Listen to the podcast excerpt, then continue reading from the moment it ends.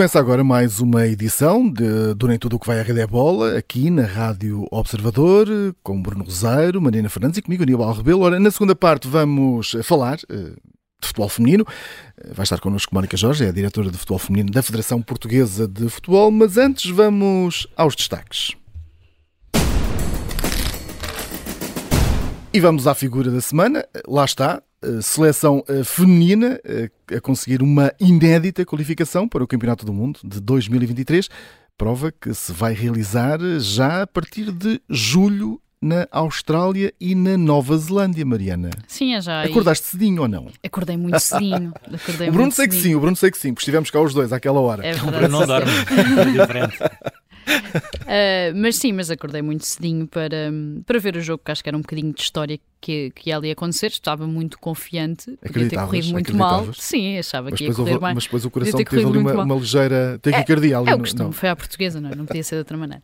Uh, eu acho que este, este feito, e já se falou muito sobre isto, já passou quase uma semana, mas acho que hum, o feito torna-se ainda mais relevante porque não é propriamente uma daquelas coisas em que tínhamos estado a, a, tirar o barro à parede durante imenso tempo, falhámos imensas qualificações e agora finalmente conseguimos. Não é bem isso que aconteceu. Esta foi a primeira vez em que foi plausível Portugal qualificar-se para um campeonato do mundo. Basta recuar até há, sei lá, 10 anos, nem isso, 7 anos. Uh, e isto era completamente impensável, era impossível Portugal chegar a um campeonato do mundo, tendo em conta uh, o nível que se praticava cá uh, e tendo em conta o nível que se praticava, neste caso, na, principalmente nas outras seleções europeias, que era com quem dividimos grande parte da, da qualificação, da fase de qualificação. e nem que seja a ideia de, da ausência total de condições, ou seja, não era uma questão de falta de talento, de falta de praticantes, não existiam condições, não tínhamos equipas profissionais, não tínhamos um campeonato. E acho que as coisas evoluíram muito rápido e uh, acho que a maior prova de percebermos o quão rápido evoluíram é que a Liga uh, BPI, portanto, o Campeonato Nacional de Futebol Feminino, só foi criado em 2017. Passaram seis anos desde que este campeonato existe. Temos apenas quatro equipas profissionais uh, neste campeonato. Todas as outras são amadoras, portanto, são uh, jovens, raparigas, mulheres que deixam os seus trabalhos às seis ou às sete da tarde para ir treinar até às onze da noite. Ainda Muitas aqui, vezes. Ainda aqui há muito trabalho a fazer. Há muito trabalho a fazer. Eu acho que esta é uma oportunidade chave para se continuar a investir, para continuar a apostar. Uh, no futebol feminino ou no futebol uh, praticado por mulheres, um, e acho que é uma boa maneira de percebermos que as coisas com condições, com dinheiro investido, com patrocínios, com algum cuidado, de facto uh, conseguimos chegar a algum lado e está a chegar-se a algum lado. Vamos no primeiro Mundial, no segundo Europeu, Portugal já esteve nos últimos dois Europeus e acho que isso é, é, é bastante notório.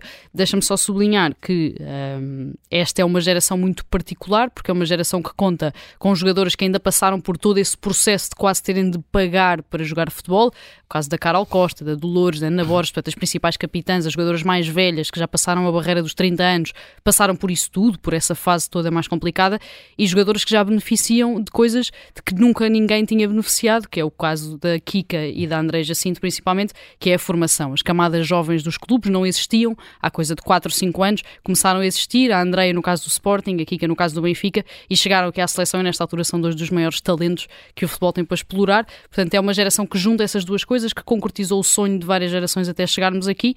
Eh, uma última nota só para um Mundial que acontece na Austrália e na Nova Zelândia, uh, que me acho que me faz pouco sentido, por muito que seja um campeonato do mundo, se estamos a tentar cimentar cada vez mais o futebol feminino uh, como uh, o futebol masculino à escala europeia, ter um Mundial que fica do outro lado do mundo, onde se vai, vai ter de acordar, às 6 da manhã cedinho. para ver jogos de futebol, não me parece que, que faça muito sentido.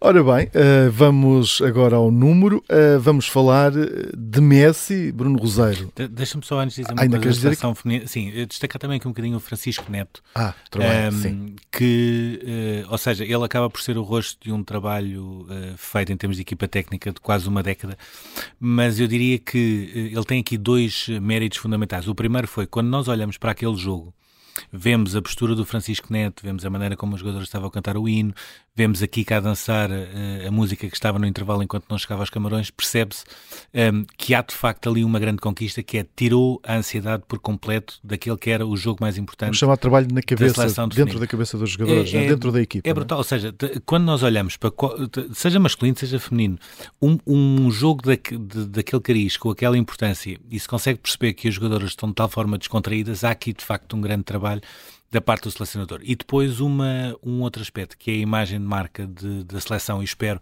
que seja sobretudo aquilo que nunca se perca, que é o tal jogar a Portugal.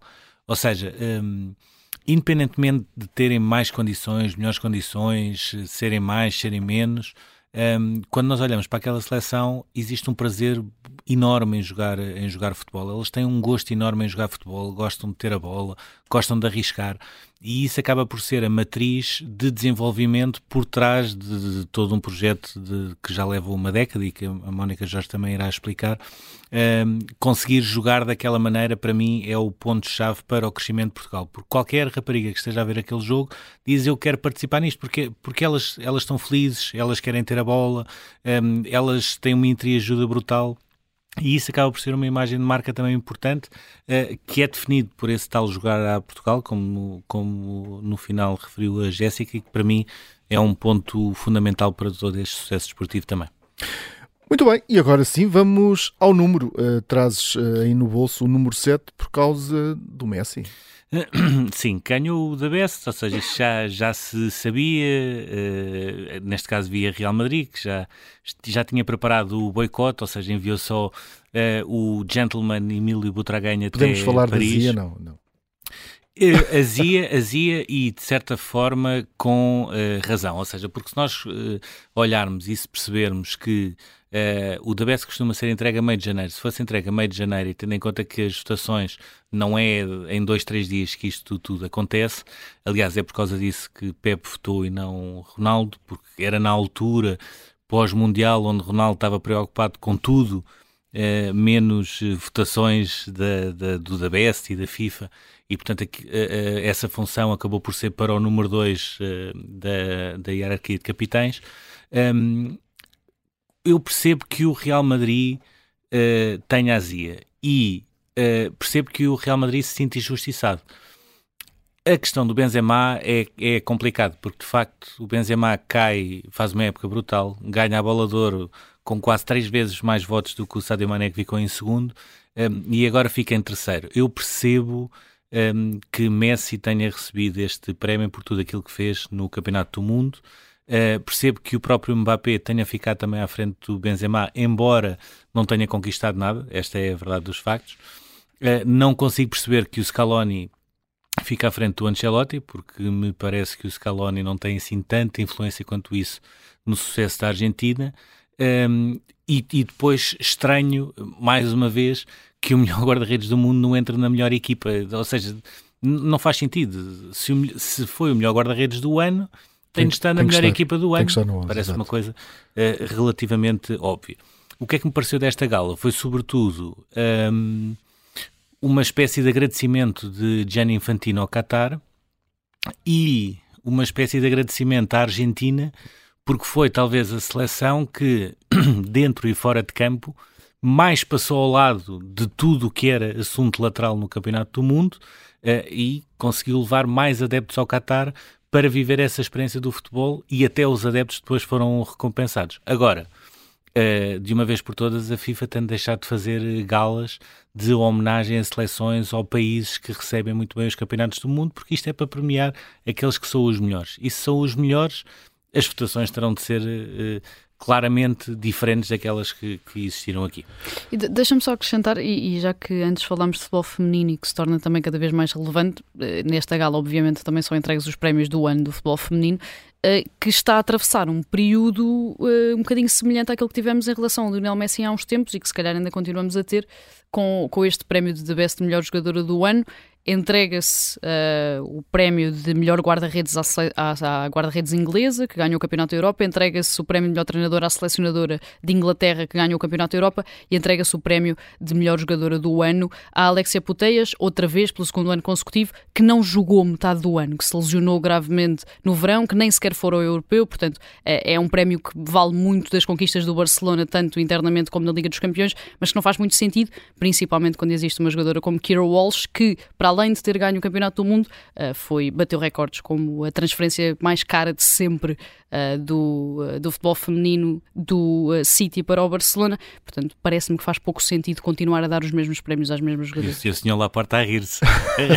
a rir-se lá na, na, enfiado na cadeira a rir-se, até porque ele vai ter outra bota para descalçar, que é, já percebeu que não vai ter dinheiro nem para renovar o, o Camp Nou, nem para ir para outro estádio, portanto está aí mais um problema. E ele, ele ri-se, pronto, com estes prémios. Olha, Acha e, piada. E vamos falar de um português que também esteve, não é? é... é só para cancelo.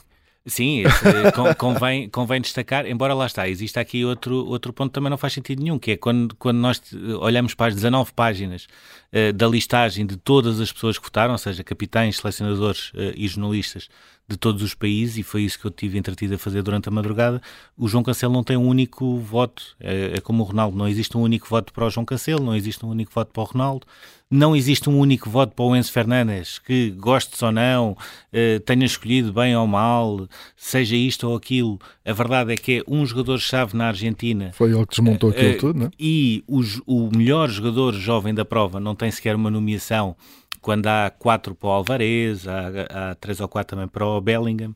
Portanto, coisas que, que, não fazem sentido, mas pronto, é, o Cancelo teve uma coisa boa. No ano em que o Ronaldo, pela primeira vez, não entrou no melhor 11, Portugal não deixou de estar representado. Isso era aquilo que eu temia que pudesse acontecer, uh, não aconteceu.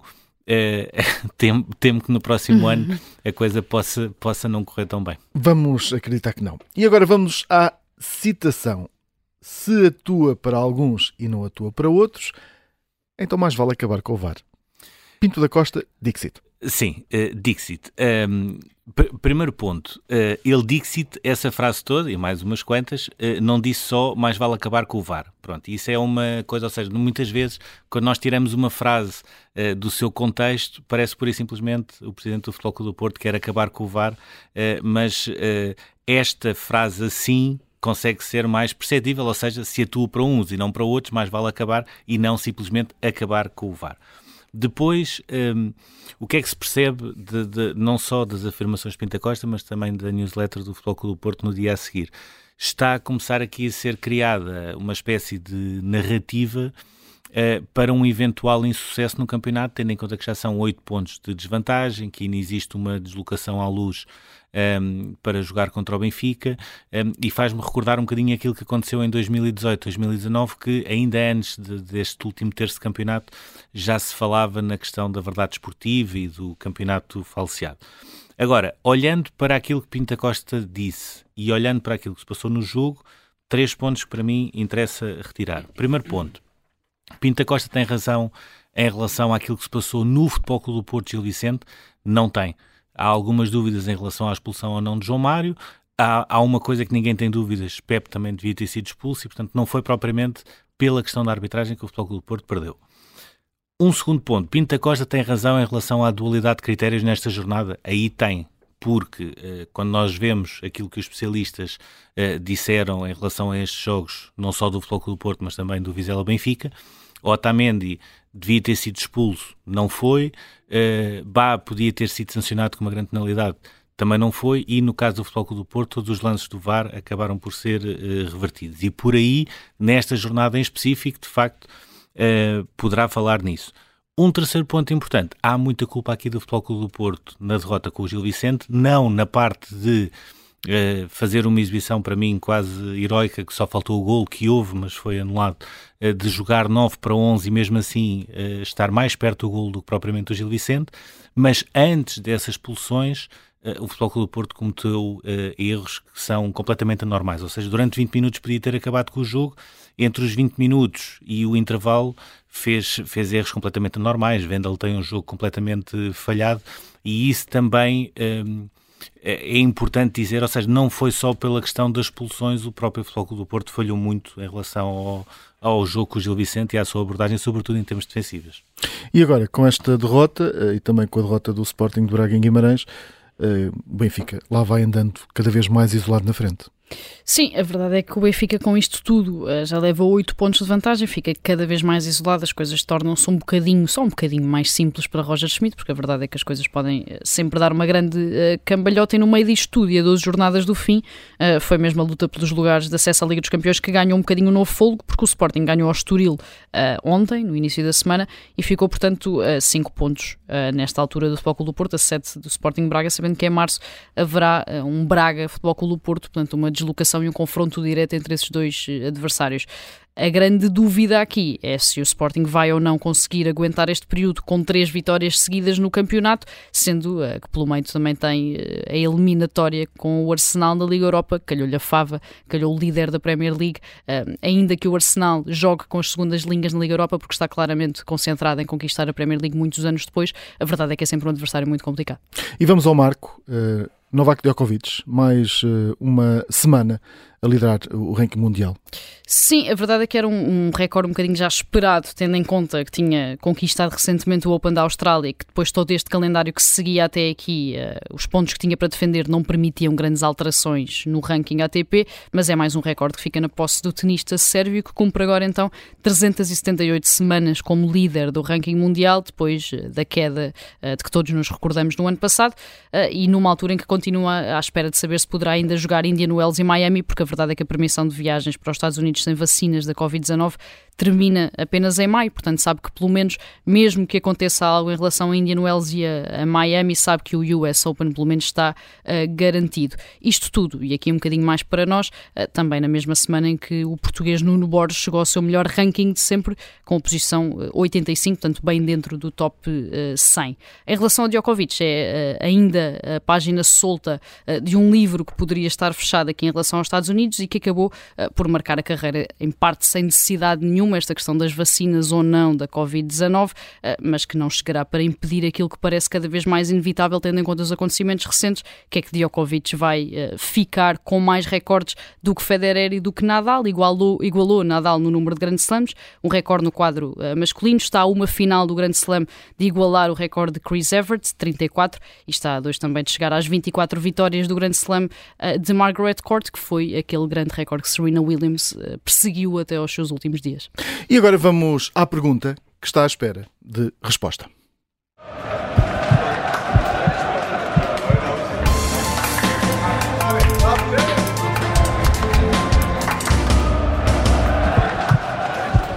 Bruno, isto numa altura em que o Sporting vai ganhando, vai recuperando ali no relevado, ou seja, naquilo que interessa, quando é que acaba este, esta confusão entre a direção, não, as claques, não vai acabar. o problema das bancadas, vou, vou já responder, é mais fácil, eh, não, não vai acabar. E para mim aquilo que se passou na Dinamarca foi um exemplo paradigmático porque nesta altura já se discute uh, os conteúdos dos comunicados, houve ou não algum detido, houve ou não algum identificado, houve ou não algum ferido, Uh, e nesta altura parece-me que todas as partes estão a perder um bocadinho o nexo à história e, não estão a ver o mais importante, que é, uh, apesar de todos os falhanços que houve esta temporada, o Sporting chega a esta altura, não é descabido, apesar de tudo, face às derrotas do Futebol Clube do Porto e do Sporting Braga, pensar numa entrada direta na Liga dos Campeões. É mais complicado na Liga Europa, mas também não é líquido que o Arsenal consiga passar. Um, e depois as partes que estão à volta da equipa, que devia ser quem mais devia apoiar, continuam nestas uh, guerras, como é óbvio, não faz sentido aquela pirotecnia, não faz sentido acertar com, em stewards, com potes de fumo, ou com veraletes, ou seja lá o que seja. Um, Parece-me que também não faz sentido todos os jogos haver sempre comunicados contra essa atitude, quando nós aquilo que nós percebemos é independentemente de ninguém gostar, eh, vemos outras direções de outros clubes defender os seus adeptos, mesmo sabendo eh, que eles às vezes não se portam da maneira que deviam comportar, e no meio disto tudo há um reflexo que para mim é, deveria fazer refletir toda a gente. mais uma vez, um jogo com menos de 23 mil pessoas em Alvalade, quando o Sporting ainda não tem objetivos, acho que isso era o suficiente para, pelo menos, haver aqui um período de trégua nesta, nesta guerra, a bem de uma equipa de futebol que se está a tentar levantar. Bruno, Mariana, podemos olhar para o futebol feminino. agora e para aquilo que vai ser este, este campeonato do mundo. Num grupo bastante difícil. Há ali a festa da, da, da qualificação, digamos assim, uh, mas e depois, uh, na fase de grupos, que hipótese é que terá esta, esta seleção? Eh, as, as hipóteses de passagem, é bom que isso fique já muito claro, são uh, muito, muito reduzidas. Agora, eu diria que Portugal até tem um bom grupo numa perspectiva de mediatismo ou seja, temos uh, os Estados Unidos que são os donos disto tudo, não é? Que, campeões mundiais, primeiro lugar do ranking. Uh, quando nós pensamos em, em tudo aquilo que o futebol feminino foi conquistando, automaticamente pensamos naquilo que a seleção feminina dos Estados Unidos foi conseguindo. Uh, para mim tem uma jogadora que, que, que, é das maiores referências, até mais do que a Rapinoe, que é a Alex Morgan, que eu acho que só em termos históricos só, só terá comparação com a Marta e com a, com a Formiga, uh, olhando para aquilo que foi o futebol feminino nos últimos anos. E depois temos os Países Baixos, que, foi, que, é uma seleção que foi campeã europeia em 2017, mas que no último Campeonato da Europa uh, uh, foi muito complicado bater Portugal. Ganhou 3-2, mas Portugal fez um jogo, uh, não diria completamente tac-a-tac, mas com, com uma resistência muito boa e que colocou até essa vitória em causa. Portanto, há, em condições normais, Portugal uh, não irá ganhar esses dois jogos. Ainda assim, tem ali uma janela de oportunidade muito interessante com a seleção do Vietnã, que é também uma, é uma estreia. Né? Uma... Uh, Aliás, são várias uh, as seleções que se estreiam neste, neste Mundial. Né? Uh, sim, sendo que há aqui um ponto também importante, que é, independentemente de ter sido um jogo particular, a Nova Zelândia já, já vai, salvo erro, na, na quarta fase final consecutiva, neste caso como o país organizador, uh, e Portugal ganha 5-0. Portanto, um, ehm, eu diria que nós ainda estamos longe do, do, primeiro patamar daquilo que é o futebol feminino, mas começamos a subir naquele que é o segundo patamar do futebol feminino. E olhando, por exemplo, para aquilo que foram os resultados de Portugal, a vitória com os Camarões acaba por ser o, o resultado decisivo que vale a qualificação, mas seja o triunfo na Sérvia, em que Portugal estava obrigado uh, a ganhar uh, depois do empate na Turquia do início e da vitória da Sérvia com a Alemanha, que atrapalhou ali um bocadinho as contas. Seja a vitória com a Islândia no play-off continental, mostram que Portugal já está a subir nesse, segu nesse segundo nível, digamos assim, do futebol feminino. A distância para o, para o primeiro ainda é grande, uh, mas isso aí só com, com o tempo. É a única coisa que o dinheiro não consegue comprar é o tempo. Eu acho que aqui a grande questão de Portugal, que é, nós passamos um bocadinho ao lado disso na questão do futebol masculino, porque estamos nesta primeira linha de que o Bruno estava a falar, mas acho que aqui a grande questão de Portugal e o que custou bastante a chegar aqui é esta felicidade, que é felicidade quando as coisas correm bem, e infelicidade quando as coisas correm mal, estarmos no uh, continente europeu. A verdade era que Portugal, se estivesse num continente asiático ou uh, na Oceania ou noutro sítio qualquer, as coisas tornavam um bocadinho mais complicadas, mais fáceis, aliás, na hora de, de, chegar a este tipo de fases finais, e o exemplo disso é o caso do Vietnã ou o caso da Nova Zelândia, como o Bruno estava a dizer. É preciso não esquecer que Portugal teve que, foi a equipa que mais, a seleção que mais Sim, jogos teve que fazer. 13 é? jogos até chegar aqui, isso é a equipa, é a seleção que chega com mais, com mais jogos nessa qualificação, esta fase final. Portanto, temos essa particularidade de estarmos na Europa e de levarmos sempre, levarmos com muitas aspas, de levarmos sempre aqui com, com estes pesos pesados, com a Suécia, com a França, com a Inglaterra, com a Espanha, com uh, equipas, países, neste caso, que uh, já estão num nível onde Portugal ainda não chega. Portanto, obviamente, torna-se muito mais complicado lá chegar e eu acho que só engrossa ainda mais e só aumenta ainda mais a dimensão uh, do feito da seleção nacional uma, uma seleção. Eh, Bruno, querias, querias completar esta, esta ideia? De... Não, não, sim, ou seja, eh, eu acho que o futuro de Portugal, em termos de qualificações para grandes competições, será sempre assim, ou seja, à partida haverá sempre uma seleção favorita, neste caso foi, foi a Alemanha, uh, que teve aquele deslize na, na Sérvia que podia ter confundido aqui um bocadinho as contas se não fosse a vitória de, de Portugal, uh, e portanto, nesta altura, em termos de qualificações, o caminho de Portugal, por norma, uh, é o play-off. Agora. Um, ehm, est estão a queimar-se etapas para cada vez mais o fosse ser menor. Uh, e, em paralelo com isso, recordar uma, uma situação também importante. Uh, Portugal, nesta altura, já é o 22 do ranking mundial uh, é a sua melhor classificação de sempre uh, e é uma classificação que provavelmente muitos julgariam impensável há não muitos anos. Bom, e agora sim, junta-se junta a nós aqui, Mónica Jorge. Uh, antes de mais, obrigado por esta disponibilidade. Mónica Jorge, como é, que for, como é que foram aqueles, aqueles, aqueles 90 minutos de emoção na Nova Zelândia?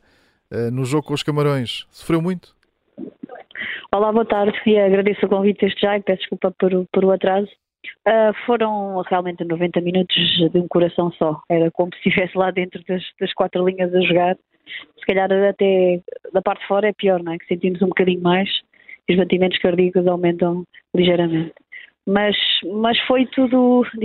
Sabia-se que era um jogo de uma vida para elas, mas também para nós. Uh, culminava de, de um todo, de um plano estratégico que começou uh, há 10 anos atrás, que, que justificava todas as subidas no ranking da qual falaram, que justificava todos os apuramentos já conseguidos, quer na formação, quer na fase, uh, quer na, nas séniores, e que agora culminava neste apuramento para o, mundial, para o Mundial. Portanto, era quase a perfeição que era conseguida e, como é óbvio, tinha um peso emocional muito forte, não só por, estas, uh, uh, por, estas, por este contexto que acabei de dizer, mas também por um contexto de, de, uma, de uma geração, um contexto de uma geração que chegou, que atravessou e mas outra que quer chegar. E, e com isto tudo, conseguir eh, alterar um padrão uh, cultural uh, na nossa sociedade esportiva era era muito importante conseguir este feito, não é? Uh, digamos que era, o, era, a cereja no topo do bolo e felizmente aconteceu.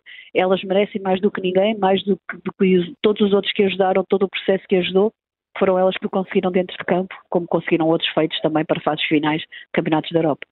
Falou aí dos, dos, batimentos cardíacos e no final do jogo, na semana passada, disse também que eh, mais uma vez voltou a não ver os minutos finais porque o relógio estava a marcar uma pulsação demasiado alta. É isso que acontece Sim. em todas as decisões importantes? Não, só foi dois momentos da minha vida neste caso. Foi nesta situação e foi na situação de pela primeira vez nos apurámos na Roménia para o Campeonato da Europa.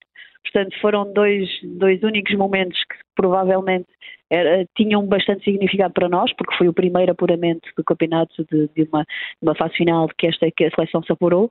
E agora era o primeiro Mundial, e não sei porquê, foram dois momentos em que os últimos minutos eu não consegui ver, no outro estava empatado e era conseguir segurar o empate para podermos uh, qualificarmos, e neste caso era, era conseguir depois de penalti, aqueles últimos minutos também, conseguimos ter um, a cabeça fria e a, e, e a, capacidade de competitiva madura para conseguir controlar aqueles minutos que eu acho que elas tiveram muito bem, mas o meu coração não dá para tudo, infelizmente. Até, até onde é que chegou a nível de pulsações? Uh, muito alta, não vale a pena. Tenho, depois quiserem eu envio foto, porque achei, aqui uma, achei uma piada enormíssima, porque eu nem sabia que o relógio uh, uh, dava aqueles alertas, não é? A nível de saúde, eu tenho o relógio ligado a uma, a uma aplicação de saúde e deu um alerta e eu achei uma, uma piada enorme porque eu nem sabia que, que aquilo, pronto, que aquilo ajudava a chamarmos a atenção e até tirei uma foto que é épica. Portanto, um dia eu mando se quiserem para vocês verem. Fica combinado. O, uh, há aqui também, uh, além de, de, todo este trabalho feito pela Federação uh, e pelos jogadores, um nome incontornável que é o Francisco Neto. A Mónica já uhum. tinha trabalhado também com ele quando era selecionadora. pergunto, o que é que, que características é que ele tem para para, ter pensado nele como uma aposta principal uh, para selecionador há quase 10 anos. Um, e depois, em paralelo, que, que, segredo é que ele tem para retirar a ansiedade a uma equipa que, antes do jogo mais importante da história, uh, consegue rir, consegue cantar o hino a rir, consegue-se consegue -se ver a Kika a dançar ao intervalo enquanto os camarões não chegavam? Como é que se retira essa ansiedade às jogadoras?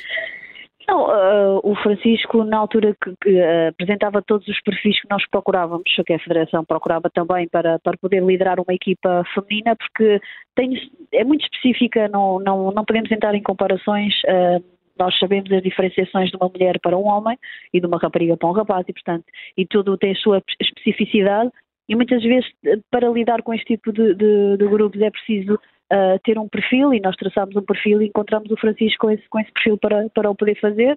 E depois simplesmente as coisas foram acontecendo com qualidade, com trabalho, com capacidade de trabalho também, mas com uma liderança de, de ouvir, de estar atento das preocupações, portanto que é muito assim que nós funcionamos todos na Federação com a preocupação pelo atleta, tentando ajudar, melhorar com o seu contexto não só físico, atlético, mas também emocional, acima de tudo emocional, Uh, e neste patamar o Francisco conseguiu também uh, crescer, como é óbvio, todos nós crescemos, eu inclusive, ele e, e eu e, toda a estrutura técnica nacional feminina e todo o staff uh, foi crescendo juntamente com as jogadoras, portanto houve uma evolução uh, também nesse sentido e, e, depois é muito importante que as atletas se sintam confortáveis, se sintam bem lideradas, que, que, que, saibam, que saibam que são as pessoas que estão à, à, sua volta, as ouçam e as consigam perceber nos seus contextos mais difíceis nos contextos mais favoráveis.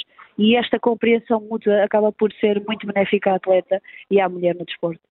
Este apuramento inédito histórico para o Campeonato do Mundo é uma oportunidade também de ouro para investir, para apostar ainda mais uh, no futebol feminino, tendo a profissionalização da Liga BPI como objetivo final? Certo, é um, é um, é um dos pontos fortes que, que a Federação quer investir, queremos investir.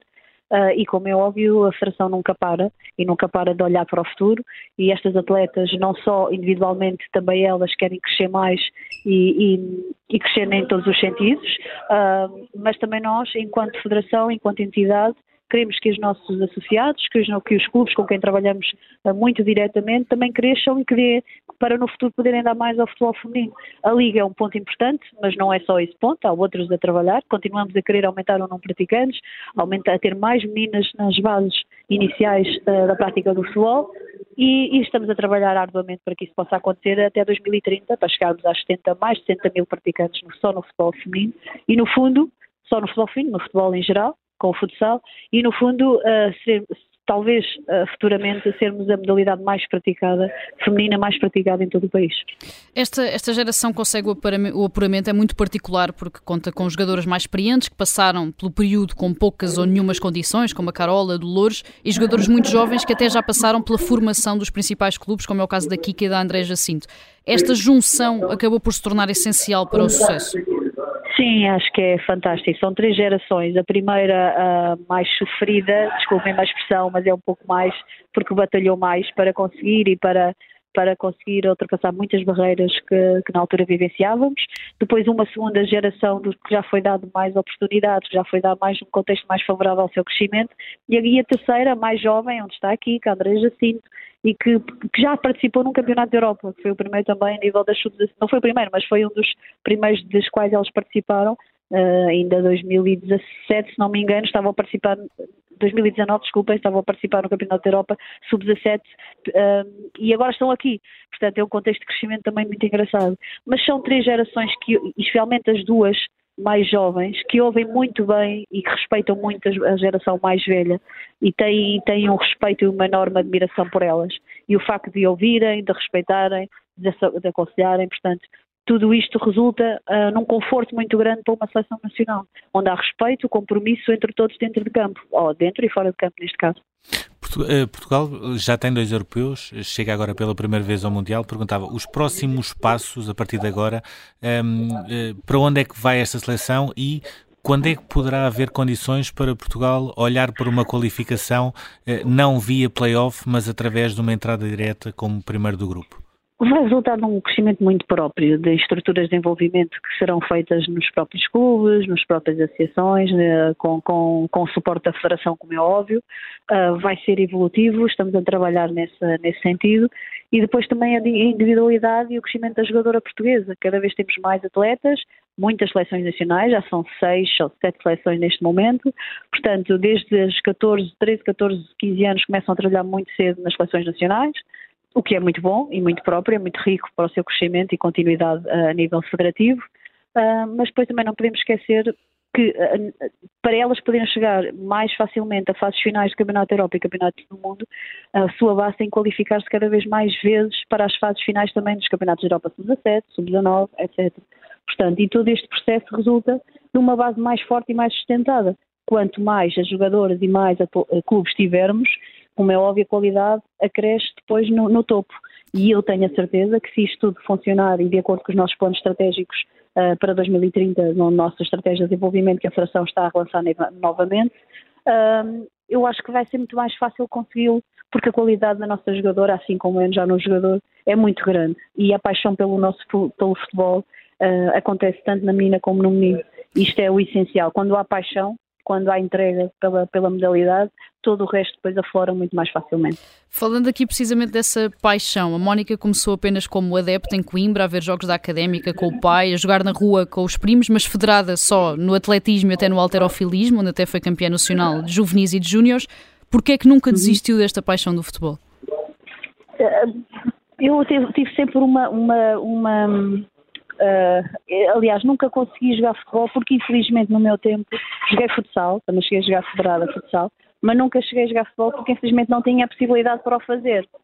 Não tinha possibilidade para o fazer e não tinha capacidade financeira também que pudesse suportar essa. Havia uma equipa que era muito longe da zona onde eu morava e não conseguia.